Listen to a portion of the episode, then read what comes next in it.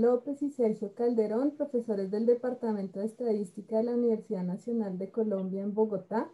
Para nosotros es un placer tener como invitado en los encuentros con la estadística a Juan Pablo Acosta, quien actualmente es Global Strategy and Planning Analytics Manager en una startup de tecnología de restaurantes y hasta hace poco tiempo trabajó como director en Marketplace en Uber Eats, Japón.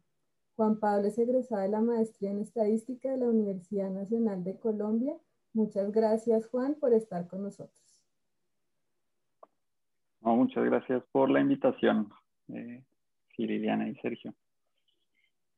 Bien, queremos hablar con Juan Pablo sobre su experiencia como profesional y, bueno, un saludo de, de bienvenida, Juan Pablo. Queríamos empezar eh, un poco eh, eh, con, una pregunta acerca de cuál ha sido tu camino en términos de formación y experiencia profesional para llegar a este punto de tu carrera. Em, sí, sí. Eh, de una, Sergio, pues muchas gracias por la invitación. estaba haciendo la tarea, la tarea antes, de la entrevista y me sorprendió que ya llevo ocho, como ocho trabajos distintos en, eh, sí, hasta ahora tengo 32 años.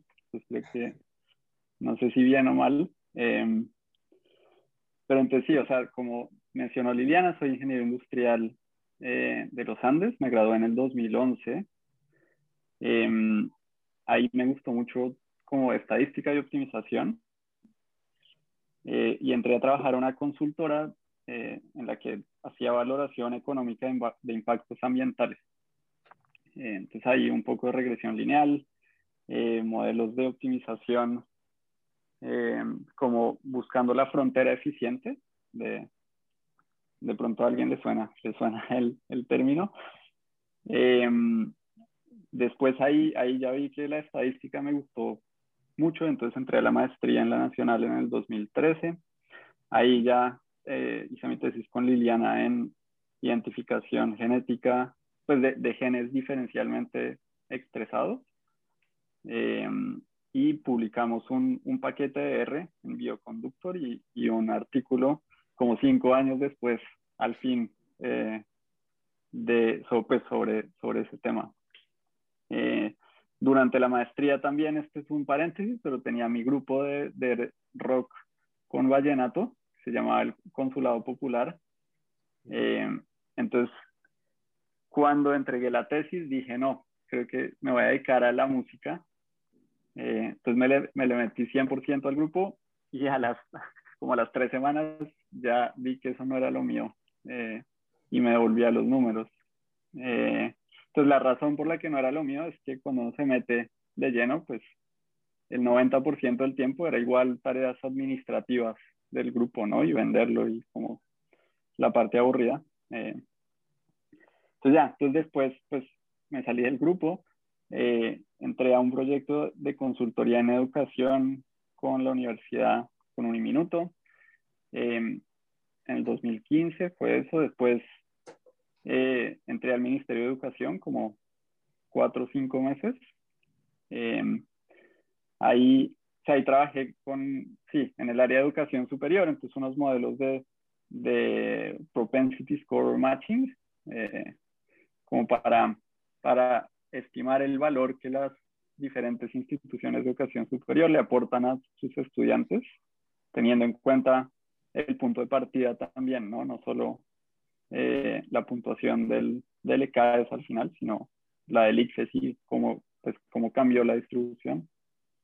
Em, de ahí entre, ah, bueno, pues el, el sector público, o sea, mi experiencia no fue tan buena, eh, de pronto después hablamos más de eso, pero eh, pues ya en el 2016 cambié y entré a una consultoría en, finanzas, de riesgo financiero. Em, entonces ahí trabajé mucho con eh, matemáticas financieras, que son esas ecuaciones diferenciales estocásticas, y muchas simulaciones y, y mediciones de riesgo también, hasta INR. Ahí también di un par de clases de probabilidad estadística en, en los Andes de cátedra. mientras tanto.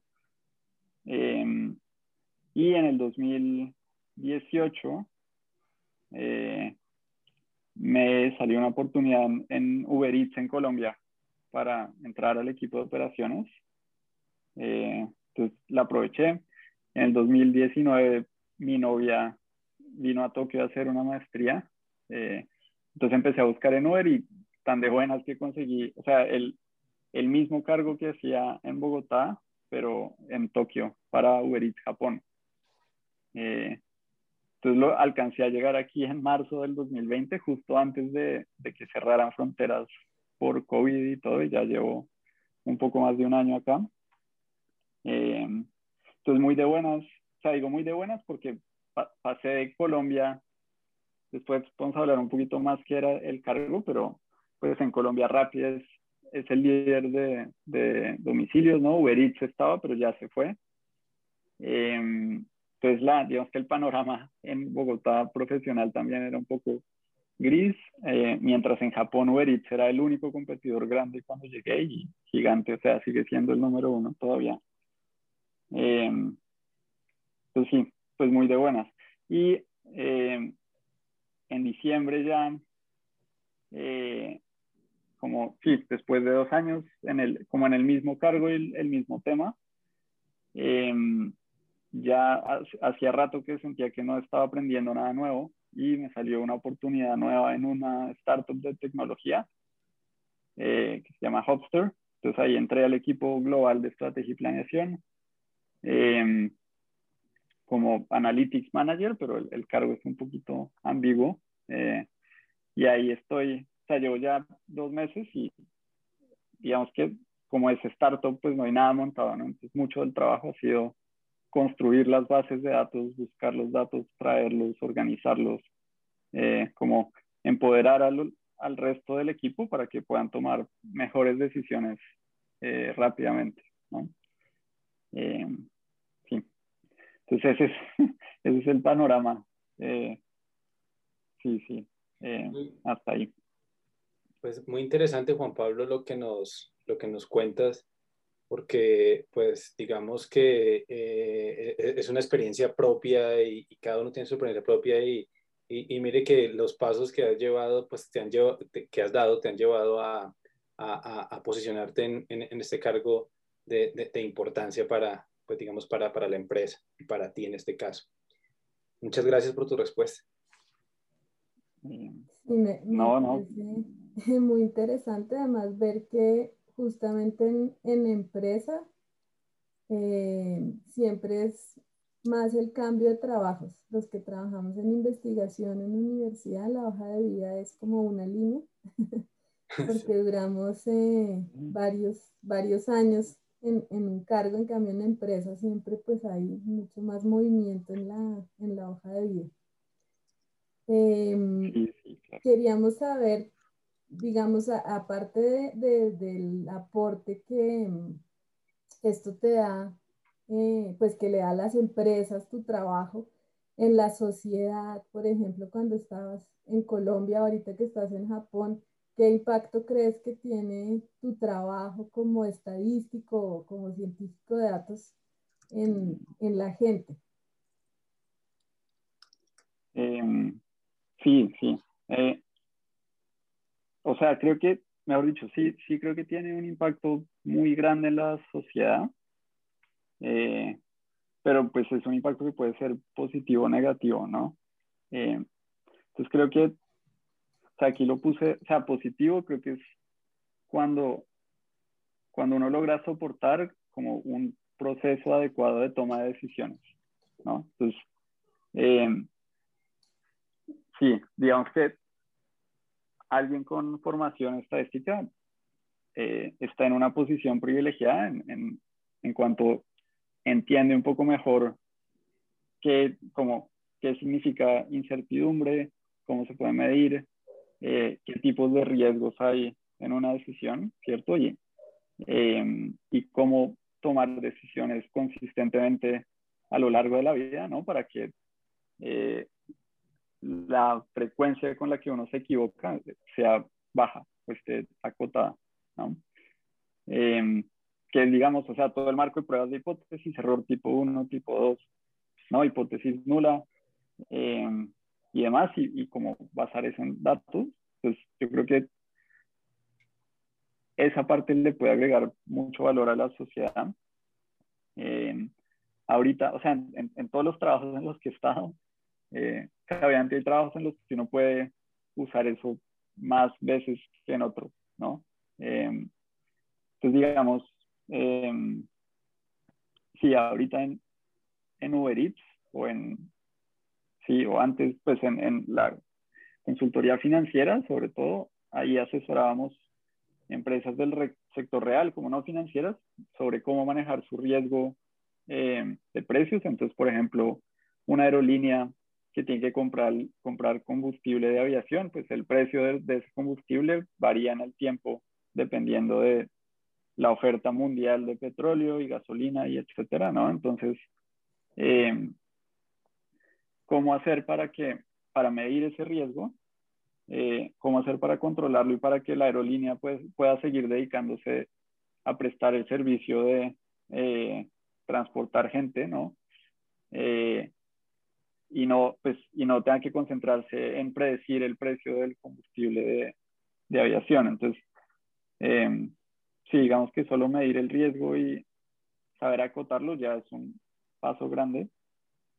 Eh, sí, y o sea, yo creo que el otro, o sea, voy a, voy a pintar el, impact, el impacto negativo como positivo, como otro positivo también, cuando uno tiene las herramientas, ¿no? Y es, eh, o sea, coger unos datos y, y sacar como la conclusión que uno quiere sacar es muy fácil siempre, ¿no? Entonces, eh, sí, digamos que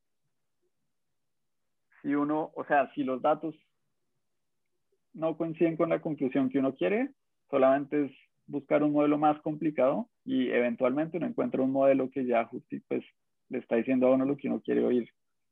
Eh, y, o sea, sí, sí he visto como a lo largo de mi, de, de mi trabajo gente que como abusa de la estadística para como empujar sus intereses o, o que simplemente le gustan son los modelos complicados y entonces una situación como un problema con una solución fácil y no obvia pues, pues se toma la decisión equivocada porque hay un modelo chévere que, que alguien quería usar y no ha podido y entonces lo usa ahí y a lo que no es. Eh, entonces sí, o sea, yo creo que sí puede tener un impacto, pero, pero siempre es alrededor de cómo tomar las decisiones de manera adecuada y, y sí, como, pues, usarlo de una manera ética eh, para tomar la decisión que es, sino la, para justificar la decisión que uno quiere tomar. ¿No? no sé. Okay, sí, sí, perdón, creo que les va a tocar editar unos pedazos ahí. Eh, Ah, no te pero, pero sí, más o menos, resumiendo es eso. Ok, sí, muy, Eh, eh. De, de al- algo de esto del tema de la, a veces como que forzar a los datos a que, a que, a que se ajusten a lo que uno quiere, pues, pues es un tema de ética y creo que ya una, alguien, creo que Santiago, Liliana, ¿cierto? Santiago nos hablaba un poco de, de, de esto de la ética porque hoy en día, pues casi que eh, con el montón de modelos disponibles y la información disponible, a veces uno, a veces pues no, digamos, muchas personas tienden a manipular la, la, la información, pues de manera que que, que den respuesta a, a, a, a, a, lo que ellos quieren buscar. Entonces, sí, sí es un tema, como tú lo mencionas, de, de, de, desde el punto de vista ético también. ¿no? En, eh, eh, eh, cambiando un poco de, tema, pero siguiendo en el tema de tu vida profesional, eh, nos gustaría saber un poco, pues, qué momento de, tu vida profesional ha sido el más satisfactorio. Mm, sí, o sea, sí, buena pregunta y creo que es difícil.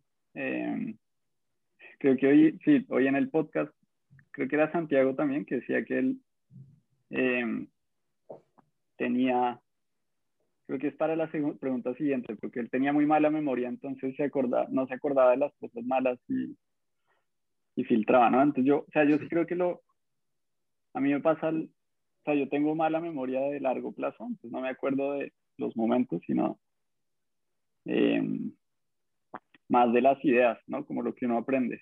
Pero entonces, o sea, sí creo que lo más satisfactorio hasta ahora de, todos los trabajos en los que he estado son los amigos que, que he logrado hacer en el camino.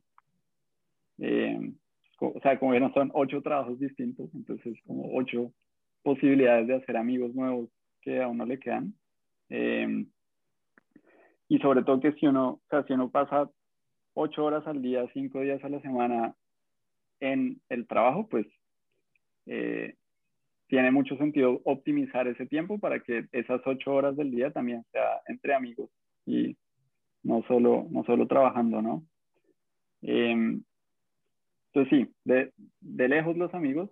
Yo creo que los, los otros momentos satisfactorios eh, han sido esos en los que uno encuentra un problema que tiene una solución muy fácil y obvia y de gran impacto, que era solo como parar un momento, analizar la situación y, y se encuentra la solución, ¿no? A veces no hay ni, ni siquiera se necesita un modelo para pues, responder esas, esas cosas.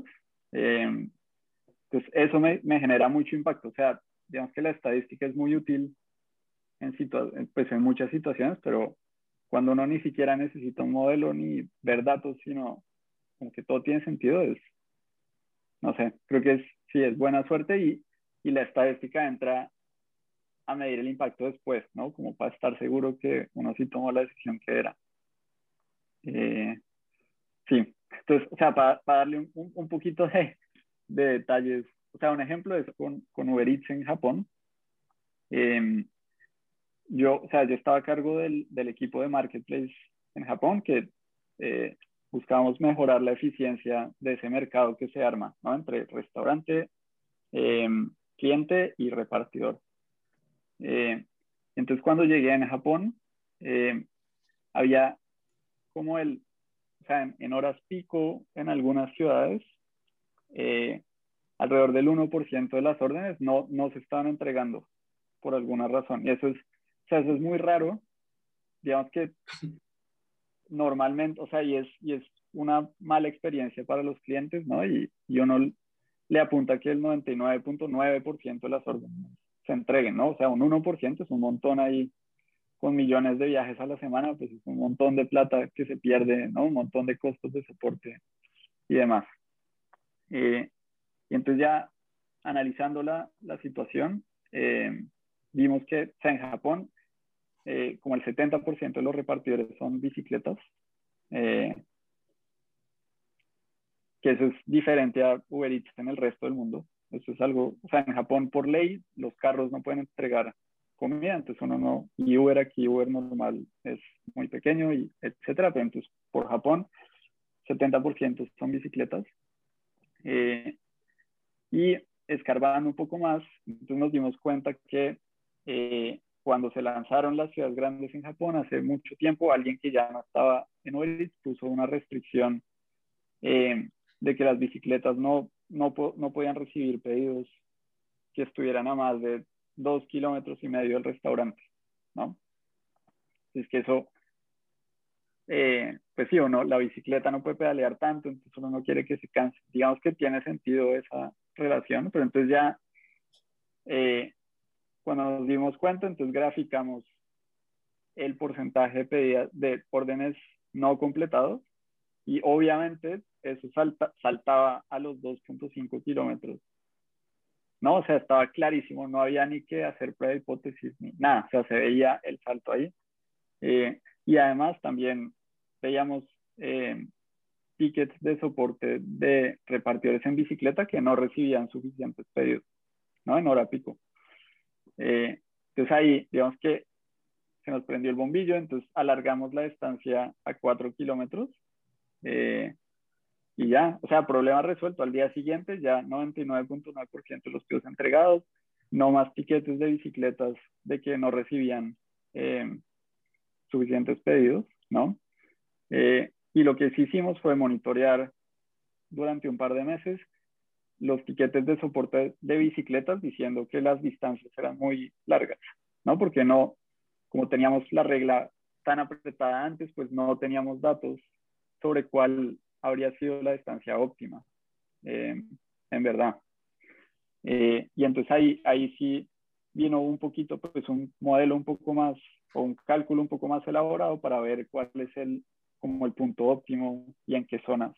Y ya apretamos un poquito en eso. Pero, pero sí, o sea, yo creo que esos problemas, como que uno escarba y se da cuenta que la solución como que es obvia y está ahí y es fácil, esos eh, sí me dan, creo que sí, son los más, más satisfactorios hasta ahora.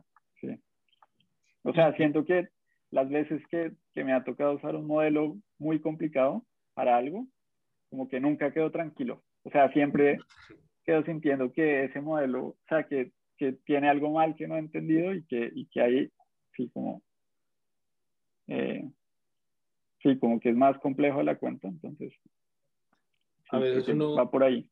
A veces uno cree, perdón, Juan Pablo, uno, cree que buscar una solución bien sofisticada va a ser la mejor solución y, y, a veces únicamente usando, como tú dices, casi que estadística descriptiva encontraste el, la solución, porque fue, fue montar una solución, fue, fue, fue, revisar, hacer una pequeña descripción de lo que estaba pasando y te diste cuenta y, y era bastante evidente y no necesitaste un modelo para una prueba de hipótesis ni nada complicado para, para hacerlo.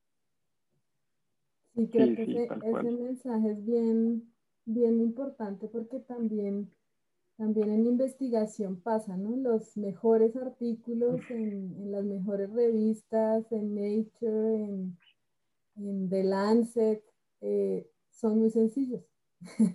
Sí. o sea, lo que hacen generalmente es, es muy sencillo, pero pues justamente a veces es lo más importante. Eh, eh, Juan, ahora quisiéramos saber, así como, eso te trae satisfacción, ¿qué te ha parecido el momento más difícil en tu vida profesional? Eh, sí, sí, buena pregunta también. Eh, o sea, he tenido varios y yo creo que es, o sea, siempre es alrededor de estar trabajando en un, como en un rol en el que ya no estoy aprendiendo nada nuevo. ¿No? Como, eh, sí, digamos, en la, en la consultoría financiera que, que estaba, eh, el 90% de los clientes, la asesoría era la misma, o sea, la que les conté de la aerolínea, pero pues no es aerolínea, sino exportadores de café y el precio del café, o exportadores de flores y la tasa de cambio. Eh, pero entonces era como, o sea, uno ya, ya tenía la receta y era seguir los pasos, pero eh, pero sí, entonces yo creo, o sea, yo creo que lo que, lo que me da más, como más miedo en la vida es estar como obligado a trabajar en algo en lo que, pues, que no me gusta o que no aprendo nada nuevo. Eh, creo que hasta ahora esa también ha sido la razón principal para cambiar de trabajo. Eh, sí, hasta ahora. O sea, ahorita sí, el último fue el más difícil porque ahí todavía no estaba aburrido. O sea, creo que todavía me quedaban seis meses antes de llegar a ese extremo y llegó la otra oportunidad. Em, pero sí, y, eh, o sea, sumándole a eso, creo que la peor de todas fue eh, cuando estuve en el Ministerio de Educación, eh, porque o sea, ahí sí estaba aprendiendo cosas nuevas, pero creo que todo el todo el entorno de trabajo estaba mal, eh, como mal configurado. Eh, tenía, por ejemplo, incentivos perversos, ¿no? O sea, yo era asesor del, de la ministra de Educación ahí, que era, eh, bueno, Parodi, se me olvidó el, primer nombre, pero bueno, hace rato. Gina Parodi, sí. entonces, o sea, en los ministerios hay hay funcionarios públicos, ¿no? Que tienen ahí, o sea, eh, digamos que tienen su trabajo garantizado. Son de carrera. Que se retiren, sí, de carrera. Eh, y, o sea, esos funcionarios van a estar ahí después de que pasen, de que lleguen y se vayan 20 ministros, ¿no? O sea, ellos no, digamos que van a otro ritmo eh, y cada ministro trae su equipo de asesores externos. Entonces yo era uno de esos asesores externos.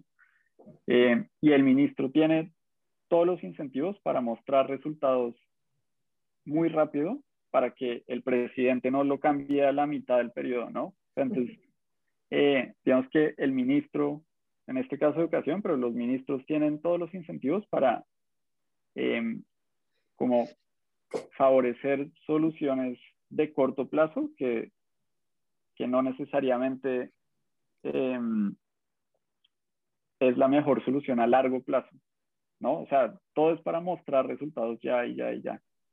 Eh, y pues los asesores del ministro están en una peor situación porque tienen que, tienen que encontrar algo que mostrar eh, y, y además no son los que toman la decisión. O sea, sobre todo uno con formación estadística, digamos, yo, yo siento que intento como ser ético en mi trabajo. Eh, pues me acuerdo con este modelo de, del valor agregado de las instituciones de educación superior. O sea, yo nunca hablé con Gina para yo le reportaba como a la viceministra de Educación Superior y, y demás, pero, o sea, sí me acuerdo que eh, monté el modelo, miré los datos y, y le faltaban, o sea, yo todavía no estaba contento con el modelo y sabía que faltaban variables importantes, como los supuestos no se cumplían, los residuales no estaban como tenían que estar, ¿no? Todo eso que uno debería ver para poder usar un modelo, no, todavía no estaba. Eh, y eso fue como, o sea, tenía plazo como de una o dos semanas para hacer eso, entonces le presenté los resultados a la viceministra que vivía ocupadísima, entonces tenía 15 minutos un día para oírme eh, entonces mi recomendación era como, no, pues hay que hacer estas 10 correcciones al modelo, buscar estos datos y seguir trabajándole. Eh, y la pues, me acuerdo que la respuesta fue, no, no, no, eso no nos sirve, necesitamos algo ya que nos dé un índice para rankear las universidades eh, y poder publicar eso. Y obviamente publicar eso implica después como recursos que se van a unas universidades y no a otras, ¿no? O sea, hay un montón de implicaciones del Ministerio de Educación Nacional, ¿no? Como, eh, pues sí, creo que me pareció muy difícil hacer un trabajo que sí, como le aportara al país a largo plazo con esos incentivos tan mal, como tan mal puestos, ¿no? O sea, o sea, y yo no me estoy quejando de la viceministra, o sea, la viceministra y la ministra también, o sea, si ellas o ellos no consiguen resultados a corto plazo, los van a enviar por alguien que sí consiga resultados a corto plazo y esos pueden ser peor que los que ellas conseguirían, ¿no? O sea, es como que así la gente que está ahí sea buena, los incentivos son tan perversos que, que sí me tocó salirme de ahí muy rápido. pues, sí, sí. Esto, o sea, esto no es, sí, o sea, nuevamente, la gente con la que trabajé, estoy segura que eran buenas personas queriendo hacer como tener impacto bueno, o sea, nunca vi como nada poco ético. Eh, pero sí, los incentivos están tan mal puestos que, que no. Eh, sí, entonces creo que eh, ese fue un momento bien difícil en mi vida profesional, como lidiar con eso y no, sí, como no, no, em, no ceder, o sea, ese modelo al final no lo usamos porque pues no, no se podía usar, pero, pero pues sí, mi carrera en el sector público fue bien corta. Eh, sí. sí, lo conocemos el, como el tema de la gobernabilidad que uno tiene sobre las cosas en el sector público, a veces hacen que, que uno sienta como impotencia. Tal vez es como mm. la, la, situación en la que estabas ahí. Sí, sí. Em, pero entonces sí, o sea, digamos, a partir de ahí, creo que, o sea, mi, mi resumen de las dos últimas preguntas sí sería escoger muy bien uno con, o sea, dónde trabaja y con quién. Eh, entonces, ¿con quién? Porque no tiene sentido no tener amigos en el trabajo, entonces, pues chévere que trabajar con gente chévere, pero donde también o sea, es muy importante ver los incentivos que uno va a tener eh, y, y, estar seguros, pues seguro que uno o sea que una buena persona no va a quedar en un sitio con incentivos eh, atravesados, ¿no? Como que eso dificulta mucho todo. Sí, creo que, o sea, creo que vale la pena buscar trabajo un poco más tiempo hasta encontrar uno en el que uno esté cómodo con eso que eh, solo aceptar lo que venga. A ver, sí, sí. Pero yo, yo he visto, pues digamos, un poco a veces hablando con, con, egresados, pues no solo anteriores, sino recientes, Eh, normalmente en estadística pasa mucho eso, los, los, los, egresados empiezan a buscar, eh, digamos, trabajos y, y, y, por, por, por, el motivo que sea, como que siempre están buscando algo que los, que, que los llene cada, que, que, los llene completamente y, por eso van, digamos, en, en, muchas ocasiones, ellos, ellos mismos buscan el cambio, no es que, bueno, se acabó aquí el trabajo y no sé qué dicen más, me sacaron, mm. eso, eso, pues eso seguramente pasa, pero es muy rara la vez que pasa y casi siempre es buscando un espacio donde, donde ellos se sientan cómodos y se sientan satisfechos en su trabajo, se sientan, como, como tú lo dices, con, con, con, con, ganas de, digamos, que cada vez aprendan más. Eso, eso pues yo he notado mucho, mucha esa, esa familiaridad, esa particularidad con, con los egresados. Sí, total. o sea, también, también ayuda que hay, hay poca, poca oferta de estadísticos y mucha demanda, ¿no? como Digamos que encontrar opciones es fácil. Eh, uno sí puede darse el lujo de, de escoger un poco, eh, un poco mejor. Bien, sí.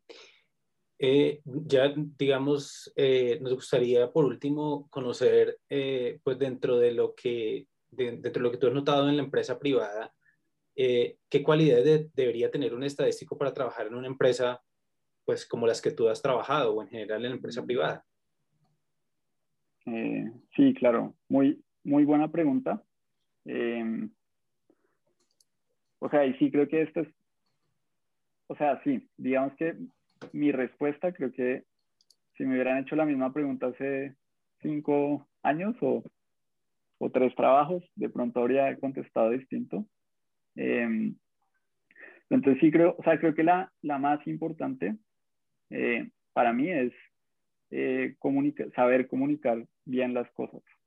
Eh, pues lo digo, o sea, lo digo, digamos que el, en verdad, o sea, en, en, mis trabajos en el sector privado, eh, no hay mucha gente que entienda, pues que sepa estadística y que le guste ni, ni matemáticas ni programación, ¿no? O sea, eso es como, en verdad somos, somos pocos. Eh, y eso nos, o sea, eso pone a los estadísticos en una situación privilegiada, pero con, con responsabilidad adicional también, ¿no? Eh, entonces, o sea, digamos que muchas veces el, el, estadístico es el único que entiende las, como las limitaciones de un modelo, la calidad de los datos, ¿no? Como las implicaciones de lo que hay detrás del, del modelo y la recomendación. Eh, pero muy pocas veces el estadístico es el que toma la decisión, ¿no? Siempre o sea, normalmente uno está, em, uno hace el análisis y le reporta los resultados a alguien que después va a tomar la decisión, ¿no? Em, y entonces, la mayoría de las veces esa persona que toma la decisión, pues no estudia estadística, no sabe qué es una prueba de hipótesis, eh, de pronto se sabe la definición de significancia, pero, pero en verdad no, o sea, no le entienden, digamos que, o sea, yo en, en, la Universidad de Ingeniería vi probabilidad y estadística 1, 2, modelos probabilísticos, eh, regresión lineal, un montón de cosas y, y cuando hice la maestría y vi teoría de probabilidad caí en cuenta que no había entendido lo que era una prueba de hipótesis y una probabilidad y un estimador, eh, sino hasta la maestría, ¿no? O sea, como en, en, verdad lo que implica, todo lo que tiene detrás. Eh, entonces, o sea, si, sí creo que para que un estadístico pueda tener impacto y trabajar en empresa privada, o sea, si sabe comunicar muy bien eh, cuáles fueron los resultados del análisis y cuál es la, la mejor decisión eh, soportada por los datos y, y, los riesgos asociados. O sea, creo que eso es lo más importante.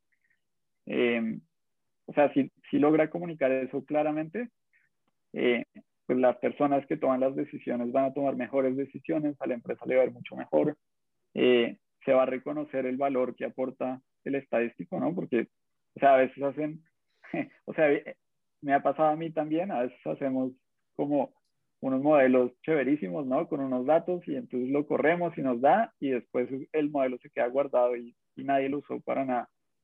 Eh, entonces sí, digamos que yo diría que la más importante y es comunicación y, y muchas veces es la más eh, ignorada en la carrera y en, en, la formación profesional, ¿no? Como, o sea, lo, digamos que eh, o sea, yo me cuento ahí, pero siento que los que estudiamos eh, como ciencias duras o matemáticas o estadística, normalmente somos tímidos, ¿no? Como que no nos gusta echar carreta y hablar tanto. Em, y la estadística también, pues es un marco clarísimo de referencia, ¿no? O sea, ahí no hay dudas. Digamos que la incertidumbre es cuantificable y medible, ¿no? Cuando uno se comunica con alguien, pues uno nunca sabe qué es lo que en verdad quieren decir, como eh, el subtexto, ¿no? Comunicarse es mucho más difícil que, que hacer una prueba de hipótesis. Entonces, sí, yo diría esa es la primera. Eh, y ya después, o sea, tengo tres más, eh, como hice en la tarea, pero, o sea, sí, segunda diría curiosidad.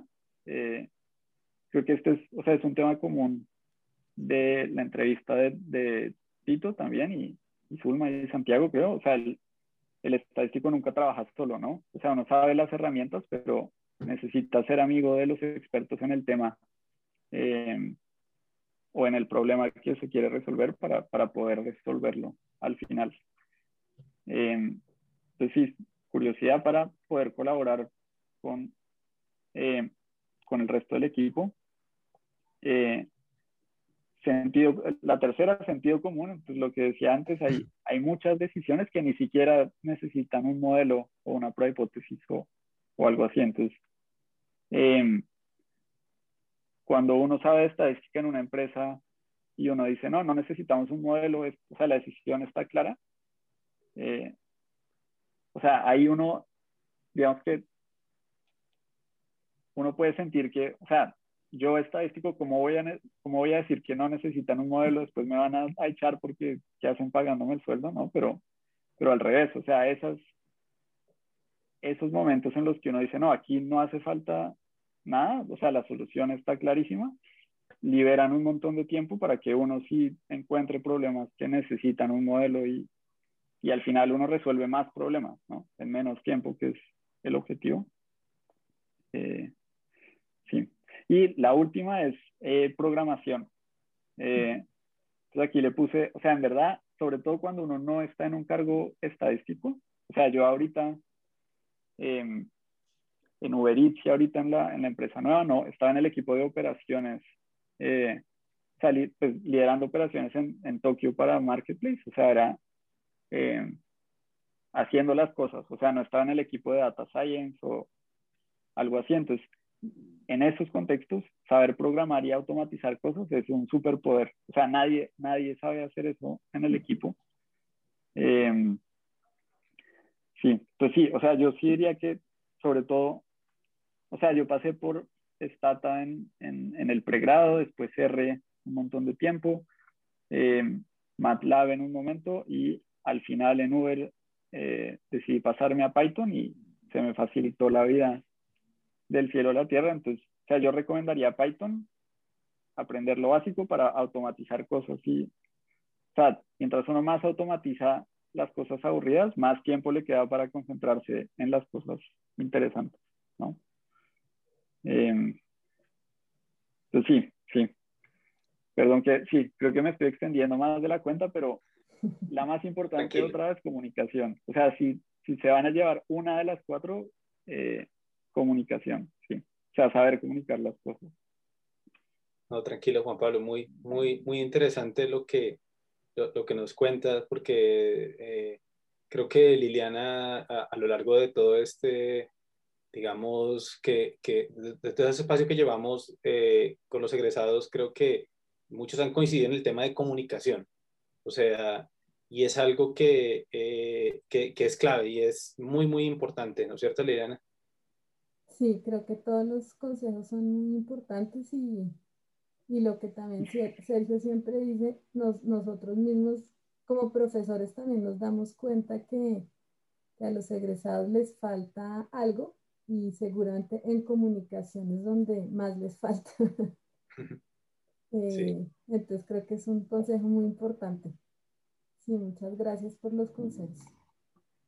Bien, pues ya, ya nosotros queremos redondear y pues agradecerle a, a Juan Pablo por estar en ese espacio y también pues a los que nos escuchan y nos ven. Esperamos que les haya gustado y pues eh, esperemos, nos vemos pronto en un próximo podcast. Muchas gracias, Juan Pablo. Muchas gracias, Juan. Bueno, muchas gracias, Sergio y Liliana.